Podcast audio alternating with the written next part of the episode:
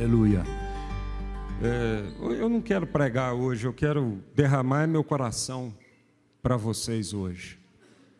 E eu, eu busquei um texto da palavra de Deus que pudesse traduzir meu coração. É, graças a Deus, eu acho que a palavra de Deus é bem melhor, né? Acho, não tenho certeza. A palavra de Deus é bem melhor, né? É, ela consegue muitas vezes traduzir muito mais o nosso coração do que as palavras que podem sair do nosso coração.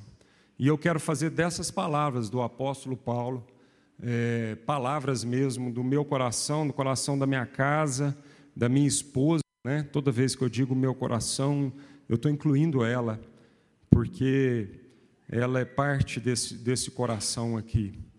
Filipenses capítulo 1, versos 27. Filipenses capítulo 1, verso 27. Filipenses é uma carta de muito amor do apóstolo Paulo para uma igreja que ele amava muito, que ele sentia muita saudade. E eu quero, quero usar essas palavras aqui porque é isso que eu creio, é isso que eu desejo para a vida dessa congregação, para a vida de cada um aqui de vocês né, que a gente aprendeu a amar, aprendeu a relacionar. Uns aqui eu tive mais contato, outros aqui menos contato, mas eu quero te dizer para vocês que o amor é o mesmo. É mais ou menos como o coração de pai, né, que não faz acepção de filhos, apesar da diferença dos filhos. Só que a gente ama cada um de uma forma bem diferente, né? Para cada um o amor é traduzido, né? Não é que o amor é diferente, mas o amor é traduzido numa forma diferente. Então, o apóstolo Paulo diz assim, no verso 27, Filipenses 1: Somente portai-vos de modo digno do evangelho de Cristo, para que quer eu vá e vos veja, quer esteja ausente, ouça acerca de vós que permaneceis firmes num só espírito, combatendo juntos, com uma só alma, pela fé do Evangelho.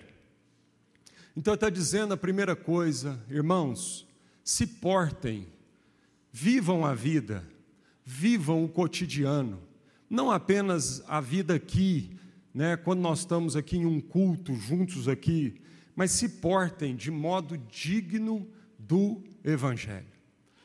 Se tem um desejo do meu coração, amado, é ver cada um de nós agindo de uma forma coerente com o Evangelho de Cristo Jesus. Se portando no dia a dia, no jeito de relacionar com o dinheiro, com o próximo, com os funcionários, com o patrão, com a esposa, com o marido, com os filhos, com a família, se portando de forma digna do Evangelho para que aonde Deus me levar eu possa sempre ouvir a respeito de vocês, a respeito dessa congregação, que vocês permanecem firmes, firmes, que vocês permanecem na fé.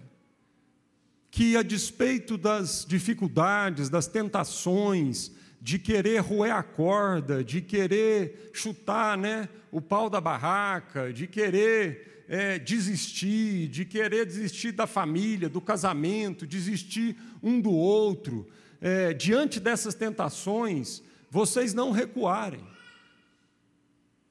A gente tem visto muitas pessoas começando bem na caminhada cristã. Mas, infelizmente, a grande dificuldade tem sido que, ao longo, do, ao longo do caminho, muita gente que começou bem são pessoas que não estão continuando bem, não estão conseguindo terminar bem. Eu acho que por isso que o apóstolo Paulo faz questão de dizer no final da sua vida, né, na sua última carta, uma carta de despedida do seu filho na fé, Timóteo, ele diz: Meu filho, eu lutei o bom combate. Eu corri a carreira que estava proposta para a minha vida. Deus teve uma carreira para a minha vida e eu corri essa carreira, eu perseverei nessa carreira. Eu tive muitas coisas para desistir, prisões, açoites, situações que amados, situações que o apóstolo Paulo viveu e que nós não vivemos, de perseguição, de angústia, para ele desistir. E ele diz assim: Olha, eu completei a carreira, eu guardei a fé, eu lutei o bom combate do Senhor. Irmão, se tem um desejo no meu coração, não é que a gente comece bem, mas o desejo do meu coração é que a gente permaneça bem. Essa semana eu recebi um irmão muito querido, irmão nosso aqui, vivendo um drama, vivendo uma, uma situação muito difícil, porque a esposa saiu de casa, a esposa abandonou, 17 anos de casamento. E é lógico que esse irmão, muito provavelmente, teve muitos defeitos, tem muitos defeitos, como eu tenho, como todos nós aqui temos. Como eu já muitas vezes machuquei a minha esposa, como eu já muitas vezes fui insensível, fui arrogante, fui estúpido, né? Fui um cara egoísta. Quantas vezes? Mas nem por isso nós desistimos um do outro. Nem por isso nós nós deixamos de permanecer firmes. E olha, eu vou te falar, amado, muitas vezes nas nossas crises o que fez a gente permanecer firme não foi nem tanto o tanto que a gente gostava um do outro, porque naqueles momentos de raiva o gosto acabou. O gosto acabou. E a única coisa que fez a gente permanecer foi o nosso amor a Jesus, o amor às Escrituras e o nosso temor diante do Evangelho de Cristo Jesus que fala para nós para a gente não fazer isso, para a gente não desistir, para a gente não pular fora, para a gente não abandonar a nossa família, os nossos filhos. Então, a vida pastoral, e já são 20 anos nesse ofício, a vida pastoral parece uma montanha russa, em muitos aspectos. Porque tem momentos que nós estamos lá em cima. E tem momentos que desce com tudo e vem um frio no estômago e parece que o estômago vai sair para fora. Mais ou menos o que eu estou sentindo agora. Diante dessa nova empreitada de desfazer uma casa, mudar para um lugar né, que a gente não sabe e ter que ir para o fluxo de Deus. Eu lembro de um dia, um sábado, acho que foi sábado ou uma sexta, que eu acho que o que eu vivi naquele dia, eu acho que é um exemplo muito bom para te dizer do que, que é uma vida pastoral. Porque naquele dia, morava em Uberlândia ainda, ah, foi uma sexta-feira, pastor João Tomás, um médico, pastor nosso lá, muito querido, ele sofreu um acidente, ele estava dirigindo, voltando da fazenda dele com a família, e no banco de trás estava a netinha dele, no colo da babá e a filha dele, e aí o carro rodou na pista e viu outro carro e bateu do lado da netinha. E ela ficou em coma durante uma semana e faleceu, três aninhos. Eu morava na mesma rua que eles, a menina brincava com a Larissa. É, é, e ela morava com ele, a filha e ela morava junto com eles. E, e aí de manhã foi o velório dela. E ele estava machucado ainda da perna, ele foi. Ah, o pastor João Tomás é tio do, do Vivaldo da Alessandra, tio da Alessandra. Da, e ele estava operado da perna e ele foi numa cadeira de roda, né? Ou de maca, isso, não sei. E aí a gente viveu aquela manhã de muito choro, mas um choro assim, um choro, um choro consolado pelo Espírito Santo. Era um choro doído, era um, era um. Eu lembro quando eu fui visitar o, o, o João Tomás no hospital, a netinha não tinha falecido ainda, ela estava em coma na UTI, e ele estava no hospital porque tinha sido operado da perna. A hora que nós chegamos, eu, Paulo Júnior, o Flávio, o Galvro, foram os pastores lá do conselho ministerial, os amigos, como diz o Rafa. A hora que nós chegamos no quarto, o João não chorava, não, o João, o João uivava. Não era nem um choro, era um, era um negócio que vinha do coração, assim, era um grito do coração. Era uma dor, era um grito assim, era um gemido, era um gemido, não era um uivo, era um gemido inexprimível, inexprimível. Não tinha jeito da gente tentar traduzir a dor do coração dele. Era um gemido. Mas a Bíblia diz que é assim, que o gemido, o Espírito Santo, né, intercede por nós com gemidos inexprimíveis. E aí nós vivemos isso na manhã de sexta-feira. Quando foi à noite, eu e a Roberta tínhamos que celebrar um casamento de do Juninho e da Melina. Pastor José Humberto Júnior, que é pastor lá do Alfamol. Muitos aqui conhecem ele. A gente ia celebrar o casamento do Juninho e da Melina à noite. Isso é a vida pastoral. É você conseguir chorar com os que choram e no mesmo dia você tem que se alegrar com os que se alegram. É de manhã você sentir a dor de um amigo e à noite você celebrar. E então a vida pastoral é assim, é uma vida de muita alegria.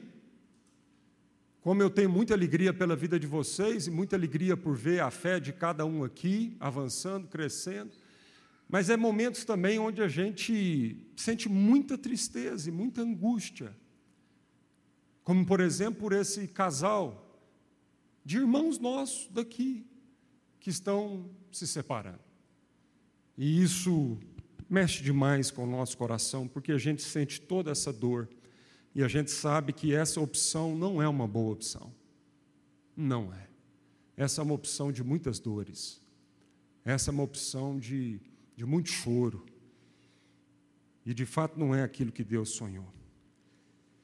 Então, amados, se tem uma oração no meu coração é que vocês permaneçam firmes num só espírito, combatendo juntos. Combatendo juntos.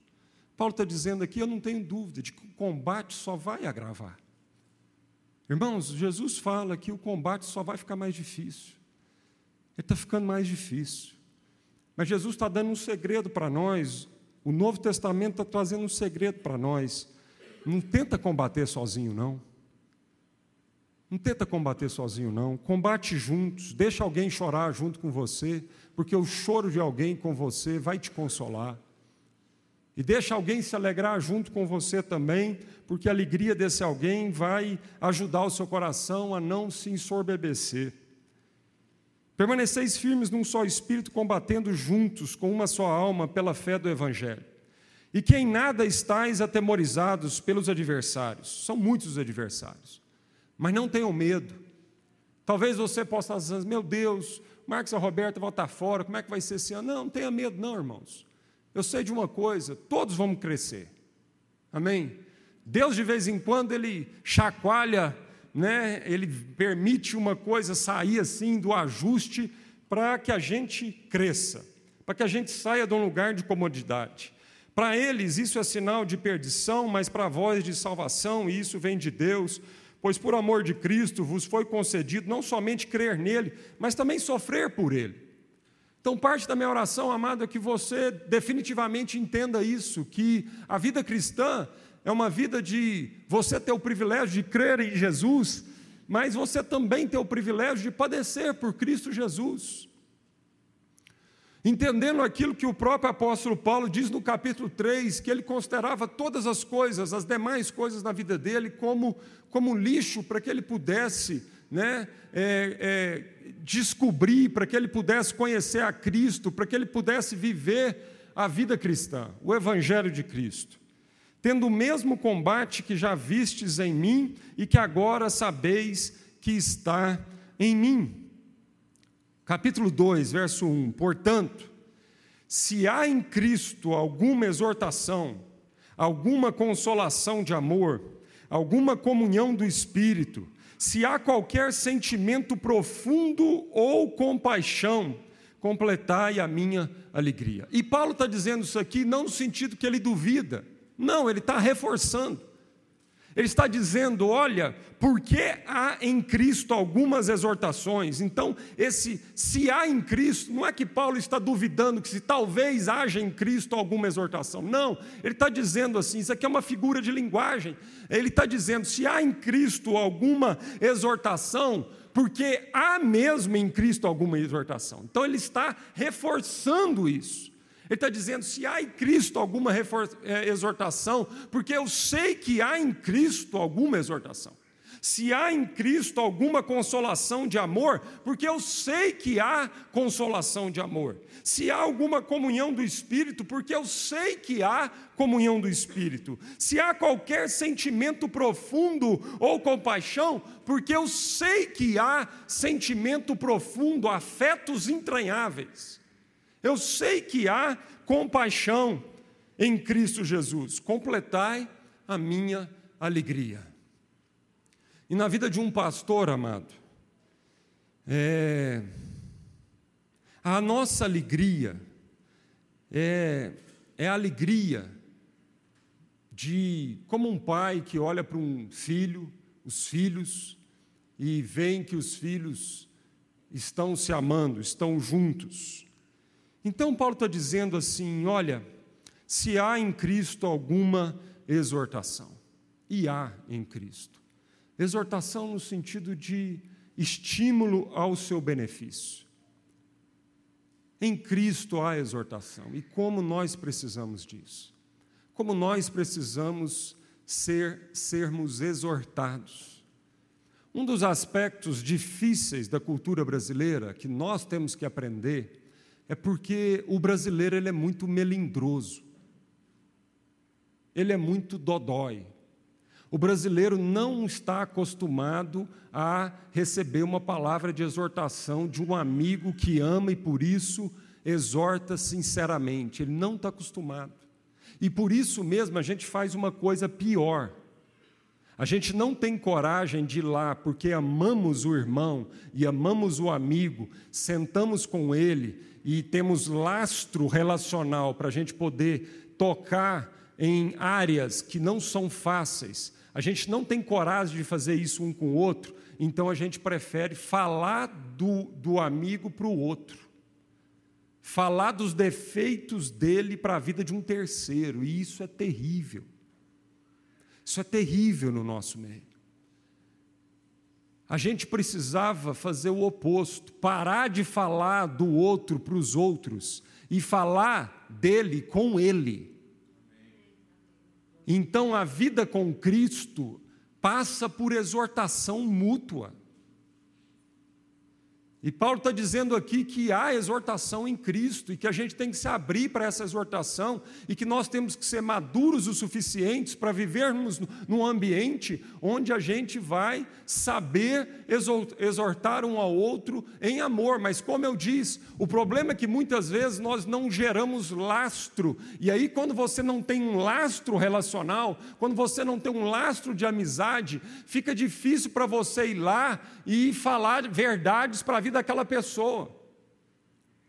Mas por isso mesmo nós precisamos investir na relação, nós precisamos investir no relacionamento, nós precisamos ter lastros é, um com o outro que gerem confiança e gerem uma abertura suficiente para finalmente a gente começar a exercer um pastorado mais diretivo, mais intencional na vida um do outro, porque do contrário, nós seremos uma igreja onde nós vamos estar aqui 10, 15, 20 anos só arranhando na superfície.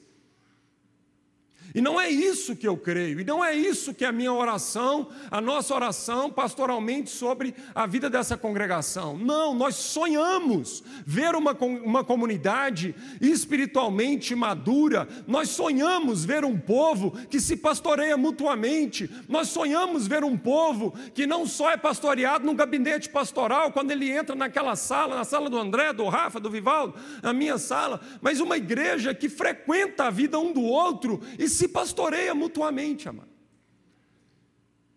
Não que a gente não queira fazer isso, porque isso é a nossa vida, fazer isso. Mas nós não damos conta de fazer isso com todo mundo que Deus está enviando. Do contrário, nós vamos ter que limitar essa comunidade aqui a algumas poucas centenas de pessoas, porque é o que a gente dá conta de fazer, mas não é isso. Deus quer que a gente cresça, e à medida que cada um aqui vai assumindo essa responsabilidade de amar a vida do outro, frequentar a casa um do outro, frequentar o coração um do outro e começar a exortar em Cristo, em amor, nós vamos então poder cada vez mais crescer em Cristo. Mas se você perguntar qual que é meu coração, qual que é meu sonho, meu sonho é a gente de fato ser uma comunidade espiritual onde as folhas de figueira vão caindo, onde as máscaras vão caindo e a gente vai tendo um ambiente seguro para se tornar nu na presença um do outro. Esse é meu sonho. E Paulo diz assim: se há alguma consolação de amor, graças a Deus, porque esse é um lugar não só de exortação, mas esse é o um lugar também onde a gente bate, mas a gente assopra muito. E quantas vezes eu já bati desse púlpito aqui? Quantas vezes, amado? Aliás, muitas vezes. Muitas vezes veio exortação desse púlpito. Veio exortação através da minha vida. Mas muitas vezes também veio consolação de amor. Porque a igreja não é lugar só de exortar. A igreja também é um lugar de acolher. A igreja também é um lugar de consolar. A igreja também é um lugar da gente ouvir. A igreja também é lugar de discernir momentos onde agora não é momento de exortar. Agora não é momento de exortar. Há muitas coisas para ser exortada, mas tem momentos onde a gente tem que só abraçar. Tem momentos onde a gente tem que só emprestar nosso ombro para que o outro possa chorar, chorar, chorar e receber um bom abraço e receber uma palavra de consolo e de encorajamento. Amém, amado? Alguma comunhão do Espírito, e há comunhão do Espírito. E quando nós estamos falando de comunhão, nós não estamos falando de simplesmente comer uma pizza ou de vez em quando pegar um cinema junto. Isso é muito bom e, aliás, nós devíamos fazer isso mais, porque é justamente pegando um cinema junto, fazendo uma viagem junto, né, saindo para um restaurante, tomando um café junto, é isso que vai gerando o lastro, é isso que vai gerando mesmo esse depósito de amizade, onde depois nós vamos ter onde sacar quando a gente precisar. Quando um pisar no calo do outro, há um depósito.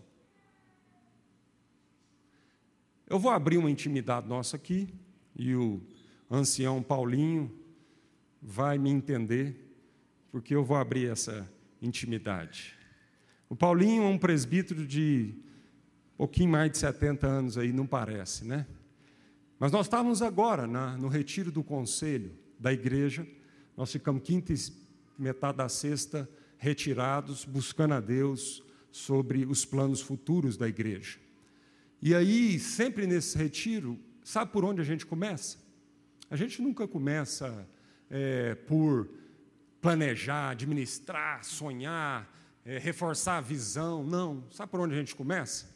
Cada um abrindo a vida e abrindo o coração. Porque a vida cristã começa aí. A vida cristã não começa a vida cristã não se faz em torno de uma visão forte. Jesus não veio estabelecer uma visão forte e agregou pessoas em torno de uma visão forte. Infelizmente, a igreja até teve um momento aí que ela cantava, né? O hinozinho da visão, né? Porque ela achava que é isso que junta os cristãos, é isso que ajunta as ovelhas, é em torno de uma visão forte, que fica lá falando, cantando, batendo naquela visão. Não, amada, a vida cristã, cristã não é, é, não começa numa visão forte. É lógico que a visão forte é parte, mas ela não origina na visão forte. Por isso, quando a gente reúne como pastores dessa igreja, a gente não reúne em torno de uma visão forte.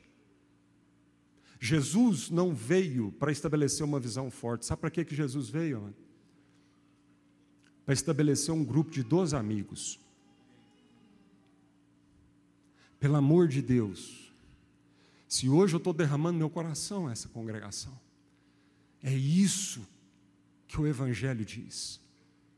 Jesus não veio determinar para a gente uma visão forte apenas. Sabe por onde que Jesus começou? Três anos e meio, comendo, dormindo, pagando conta junto com aqueles discípulos. Três anos e meio abrindo a sua intimidade, três anos e meio pagando a conta, três anos e meio caminhando com um grupo de doze amigos, menos sabendo que um ia trair. Mesmo sabendo que um ia trair, ah, pastor, eu não abro a minha vida não com as pessoas, porque ah, todo mundo me traiu. O que, que as pessoas vão fazer com essa informação quando eles souberem das minhas fraquezas? Pois é, amado, já para nos ensinar, Jesus abriu seu coração e tinha um que traía, e ele sabia que era o traidor. No entanto, ele beijava esse traidor. Então nós começamos o retiro falando de nós, falando da nossa vida, das nossas angústias, falando não só dos nossos acertos, das nossas virtudes, mas falando dos nossos temores, falando de alguns receios, falando de algumas ansiedades, falando de algumas características que a gente chora por ver ainda em nós e perceber que Jesus ainda está trabalhando em nós. Eu quero dar esse testemunho, porque um homem, um ancião, de mais de 70 anos, um homem fiel com Jesus, abriu a sua vida lá para nós e chorou igual um menino.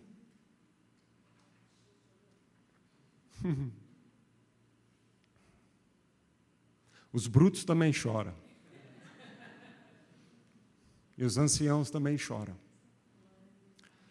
E o choro do Paulinho é que ele queria conferir com a gente, pastores que ele submete, apesar da idade muito mais avançada do que a nossa, pastores que ele submete de fato a vida dele a nós. E ele começou a abrir algumas dificuldades, que ele estava sem entender se isso era algo que Deus deu para ele e até que ponto isso ele estava machucando as pessoas, justamente com esse dom que eu falei da exortação. E aí, sabe o que é lindo? É ver que no, na multidão de conselho, Deus fala. E aí, cada um de nós pôde dar um testemunho pessoal do tanto que esse dom na vida da vida do seu Paulinho, tanto que ele abençoa as nossas vidas, porque a gente conhece o coração dele. Então, quando o Paulinho, às vezes com um jeito mais durão, às vezes um jeito assim, meio sem, né, sem manteiga, quando ele chega para nos exortar, e ele faz isso muito bem, graças a Deus, nós podemos dar o testemunho do tanto que Ele abençoa nossas vidas. E nenhum de nós recebe isso como uma ofensa. Nenhum de nós recebe isso como ofensa. E o que nós podemos falar para o seu Paulinho é que a gente não recebe como ofensa porque tem lastro. Porque também esse homem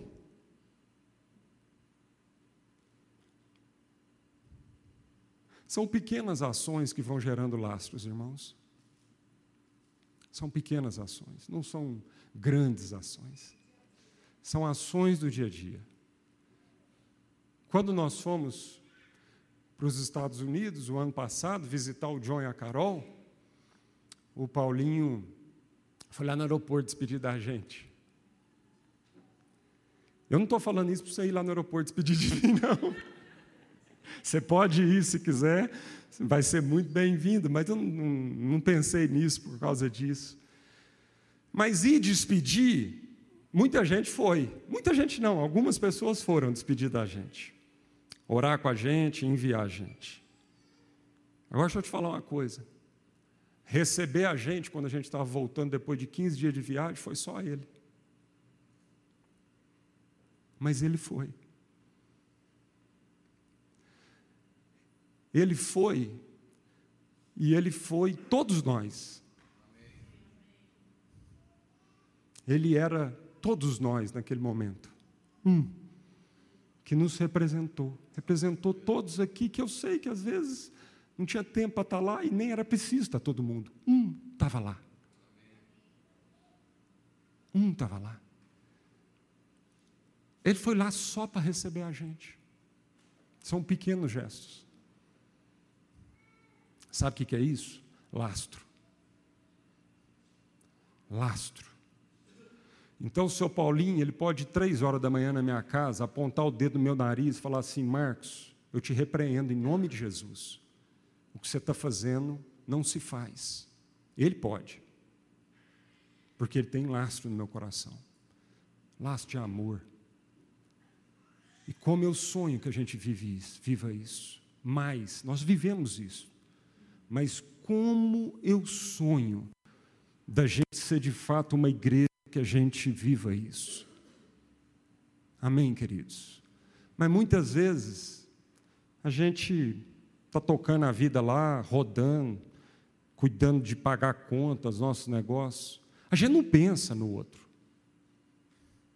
A gente não dá conta de deixar de fazer um negócio para, às vezes, ir no aeroporto, porque é importante receber alguém no aeroporto. Não, a gente não pensa.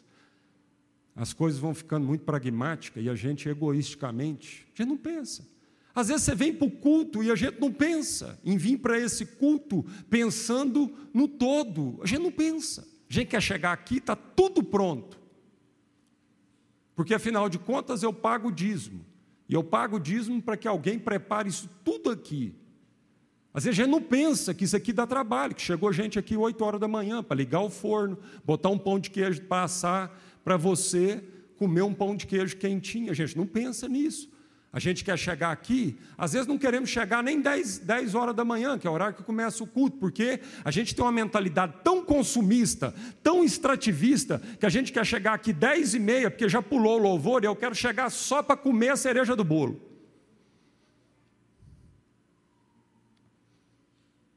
Está vendo? Não falta exortação, né? Mas você quer saber o nosso sonho? de um coração pastoral, o nosso sonho não é que todos nós cheguemos aqui 10 horas, o nosso sonho é que todos nós cheguemos aqui antes, pra, não para comer apenas, não para tomar um bom café apenas, mas para saber se está tudo em ordem para a gente esperar receber a família. Os irmãos novos, que a gente não conhece ainda e que estão visitando a gente. Mas não. Às vezes chega seis e meia da tarde, que nós vamos começar o culto aqui, e nós todos tínhamos, né, quem congrega à noite, nós tínhamos que estar aqui prontos para receber, com tudo pronto para receber a família que vai chegar. Não. Chegar às seis e meia não, chegar às sete, porque é uma mentalidade extrativista. É uma mentalidade egoísta, não é uma mentalidade do todo, não é uma mentalidade com quem tem responsabilidade com a família toda. Eu quero um Deus para me servir, eu não quero que Deus use a minha vida para servir um todo. Parece que isso não muda. E aí, irmão, eu vou te falar, talvez seja exatamente por causa disso que você, a sua vida é um mesmice, a sua vida é um marasmo, nada acontece, e você não consegue viver emoções fortes fortes como essa.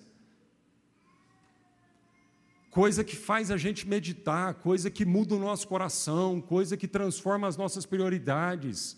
Vida, vida real, vida verdadeira, vida que afeta, não é uma vida fake, não é uma vida de imagem, não é uma vida superficial, nós estamos falando de vida, vida que emociona a gente, vida que faz a gente sorrir, se alegrar e chorar, vida que é maravilhosa de ser vivida, e essa vida maravilhosa de ser vivida é quando a gente entende que há que há entranhos afetos, que há compaixão, que há uma coisa das entranhas. É lá que Deus quer chegar com a gente. Deus quer chegar com a gente nas entranhas. Deus quer mexer com as nossas entranhas, Deus quer mexer com todos os nossos valores, Deus quer fazer a gente emocionar, chorar, rir, arrepiar. Deus, Deus tem uma vida vibrante para nós e a gente, por conta de comodidade, egoísmo, praticidade, grana, dinheiro, cobiça, nós estamos tão sendo, limitados de viver fortes emoções. Parece que nada muda, nada acontece na nossa vida. Entra semana, sai semana. Parece que eu não sinto Deus. Parece que quando eu vou conversar com Deus, eu estou conversando com a parede. Eu não estou conversando com o amigo Jesus Cristo, aquele que segura na minha mão, aquele que nos leva para um caminho novo, aquele que nos faz viver coisas novas, uma novidade de vida, aquele que faz às vezes o, o estômago vir na boca, voltar. Não, eu é uma mesmice, é uma religião. É uma religião de costumes, usos e costumes, mas parece que falta vida. Então, amado, o meu coração, meu coração é que haja em nosso meio afetos entranhados, compaixão, profunda compaixão. É isso que eu sonho para a gente viver. Muito mais do que trazer uma visão forte, trazer um rumo forte, muito mais de ficar aqui pensando em estratégias. O armado não vai adiantar nada a gente ter estratégias de mídia, divulgação, evangelho. Não vai adiantar nada se a gente não viver o beabá da vida cristã entre nós. Jesus fala uma coisa interessante, Jesus fala assim: o mundo vai conhecer que nós somos igreja dele, que nós somos discípulos, que nós somos o corpo de Cristo. O mundo vai conhecer só por uma coisa, pelo amor entre vós. Então, meu coração é para que a gente ame. Minha alegria, amado, Paulo está dizendo aqui: completem a minha alegria, para que tenhais o mesmo modo de pensar, o mesmo amor, o mesmo ano, ânimo, passando, pensando a mesma coisa. Não façam nada por rivalidade, nem por orgulho, mas com humildade, e assim cada um considere os outros superiores a si mesmo. Cada um não se preocupe somente com o que é seu, mas também com o que é dos outros. Esse é o meu coração. É viver essa igreja. Eu sei que nós vivemos isto numa certa escala, mas eu acho que a gente ainda pode viver muito mais isso. Eu me alegro pelo tanto que nós já andamos, eu me alegro pelo tanto que nós já aprendemos, mas Paulo está dizendo: a minha alegria pode ser completada à medida que eu vou recebendo notícias de que nós estamos vivendo isso de fato, não buscando os nossos próprios interesses, fazendo nada por rivalidade, não faz, fazendo nada por orgulho, mas agindo com toda humildade, sempre considerando o outro superior a si mesmo. Não fazendo nada mesmo por essa rivalidade não se preocupando somente com o que é seu. Irmãos, eu vou te falar, você que é pai, você que é mãe, talvez não tenha algo que mais entristeça nosso coração é quando você nota um filho brigando com outro filho ou um filho sendo egoísta com outro filho. A glória para um pai é olhar para os seus filhos e ver que os filhos estão se amando, e ver que os filhos estão entendeu? Enfiando a mão no bolso, acudindo um ao outro nas suas deficiências, né? nas coisas que saem do controle. É você ver os filhos se doando um para o outro, recebendo um outro no seu coração, na sua casa. É isso é a glória para um pai. Então você quer saber no nosso coração, como um pai, é isso que a gente quer ver na igreja, não precisa mais nada. Se nós vivermos isso entre nós, amado, se nós vivermos isso entre nós, Goiânia vai perceber isso e vai querer viver essa igreja. Goiânia vai ver isso nas nossas vidas e vai dizer: puxa vida, o que, que é isso? Eu quero viver isso. Eu quero viver uma igreja real, verdadeira, de gente de carne e osso, de gente que, que, que sofre, que peca, que tem dificuldades, de gente que tem virtudes também, eu, e, e que um ambiente onde a gente reconhece isso. Eu quero viver isso. Não precisa mais nada. Não precisa de mais nada. A gente não precisa complicar, tentando velar muitas coisas para fazer como igreja. Não, amado, a gente precisa viver o velho e bom cristianismo. O cristianismo que mudou sociedades inteiras, o cristianismo que mudou o coração de muitos pecadores, o cristianismo que, por exemplo, mudou o coração de John Newton, um dos maiores traficantes de escravo na Inglaterra, e, e quando ele conheceu Jesus Cristo, ele, em vez de traficar escravo, ele começou a viver para reconciliar pessoas, amar pessoas, libertar pessoas. E escreveu no final da sua vida o cântico que até hoje é a música, talvez a música, uma das músicas mais cantadas e importantes da humanidade, Amazing Grace. Um cara que terminou a sua vida cego fisicamente, mas enxergando tudo e cantou isso.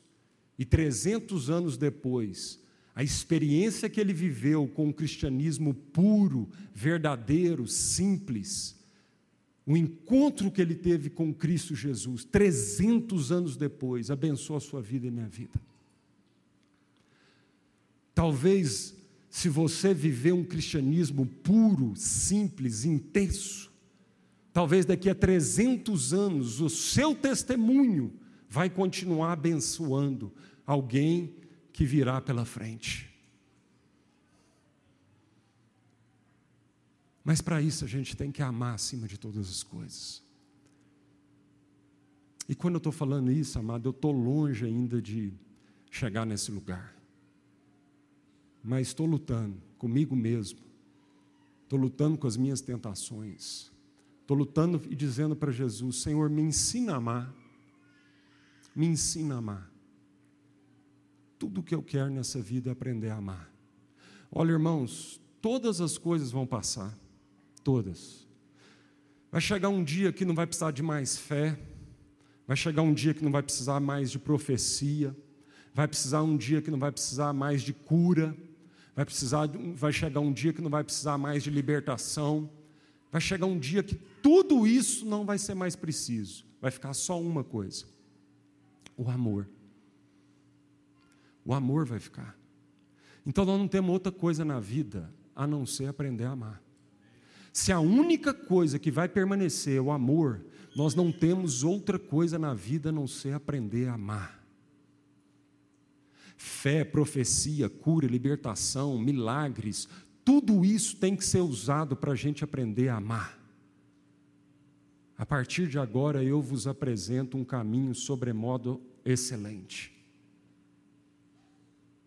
Ainda que eu fale a língua dos anjos, se não tiver amor, ainda que eu tenha um dom de profetizar, se não tiver amor, ainda que eu entregue a minha vida para ser queimada para os pobres, se não tiver amor,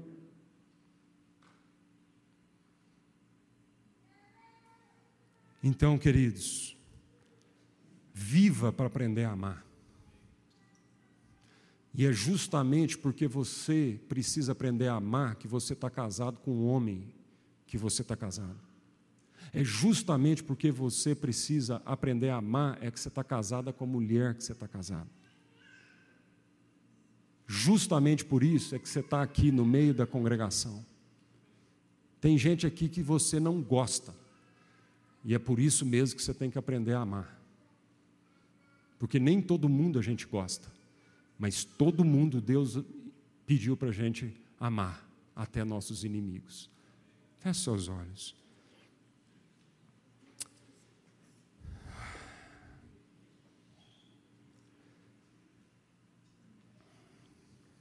Obrigado, Senhor. Obrigado pela nossa comunhão. Obrigado pelo que Cristo fez por nós porque tudo isso que nós compartilhamos só é possível porque Jesus venceu por nós, porque Ele abriu esse caminho novo para nós, porque Ele rompeu com todos os nossos limites e Ele quebrou as barreiras de separação. Tudo isso é possível, Senhor. Tudo isso que a gente compartilhou nessa manhã não é uma utopia. E, portanto, nós podemos, com toda força, buscar esse lugar, essa vida, de amar incondicionalmente até os nossos inimigos, e isso não ser uma hipocrisia, uma utopia, e tudo isso é possível porque Jesus fez de dois um só. Porque na cruz ele rasgou o véu da separação, Senhor. E nos mostrou uma vida nova, um jeito novo de viver, muito superior a toda a nossa vida mesquinha que a gente tem levado, Senhor. Obrigado, Senhor Jesus. Obrigado, Senhor Jesus. O Senhor diz que o Senhor veio para nos dar o exemplo. Tendes o mesmo sentimento que houve em Cristo Jesus, que tendo todo o direito e sendo igual a Deus, abriu mão de todos os seus direitos e assumiu a forma de servo e nos amou e veio ao nosso encontro e rasgou a sua intimidade conosco e nos deu o exemplo primeiro e mostrou toda a sua intimidade para nós, falou das suas angústias, falou de coisas tão lindas e maravilhosas, falou de, uma, de um reino novo, de uma nova maneira de viver. Obrigado, Senhor, porque no Senhor Jesus nós temos essa possibilidade. No Senhor Jesus nós podemos nos submeter uns aos outros, no Senhor Jesus nós podemos parar de, de viver a opressão, de tentar ser alguém que nós não somos, e isso está machucando tanto a gente, isso está oprimindo tanto a gente e as pessoas à nossa volta. Ó oh, Senhor, nós queremos viver essa igreja, essa igreja que ama, essa igreja que submete, essa igreja que se conhece, essa igreja que não busca os seus interesses em primeiro lugar, essa igreja que tem olhos para o outro, essa igreja que tem tempo para o outro, essa igreja que não vive para ganhar dinheiro, essa igreja que vive para repartir dinheiro, Senhor.